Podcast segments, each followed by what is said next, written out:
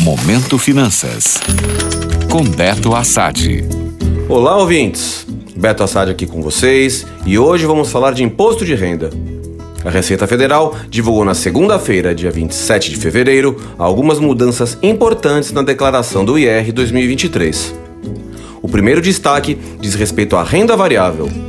Isso porque, até o ano passado, qualquer pessoa que fazia investimentos na bolsa de valores era obrigada a fazer a declaração. Mas isso muda para este ano.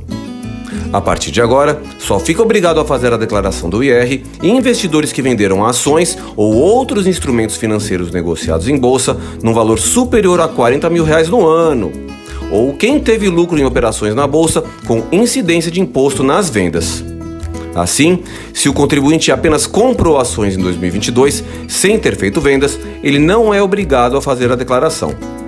Mas atenção, esse é o critério apenas para a renda variável.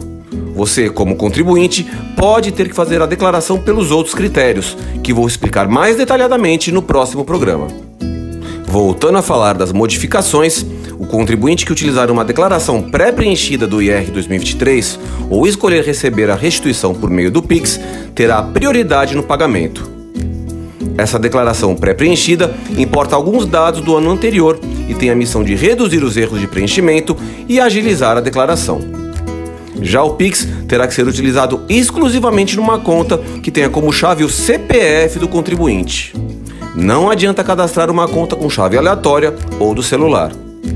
Importante ressaltar que os contribuintes que entregarem a declaração até o dia 10 de maio poderão entrar ainda no primeiro lote da restituição, programado para o dia 31 de maio. O programa já estará disponível para download e envio da declaração a partir do dia 15 de março, e o limite para entrega é no final do mês de maio. Fiquem atentos. Gostou? Para saber mais sobre finanças pessoais, acesse meu Instagram, beto.assad. Até a próxima!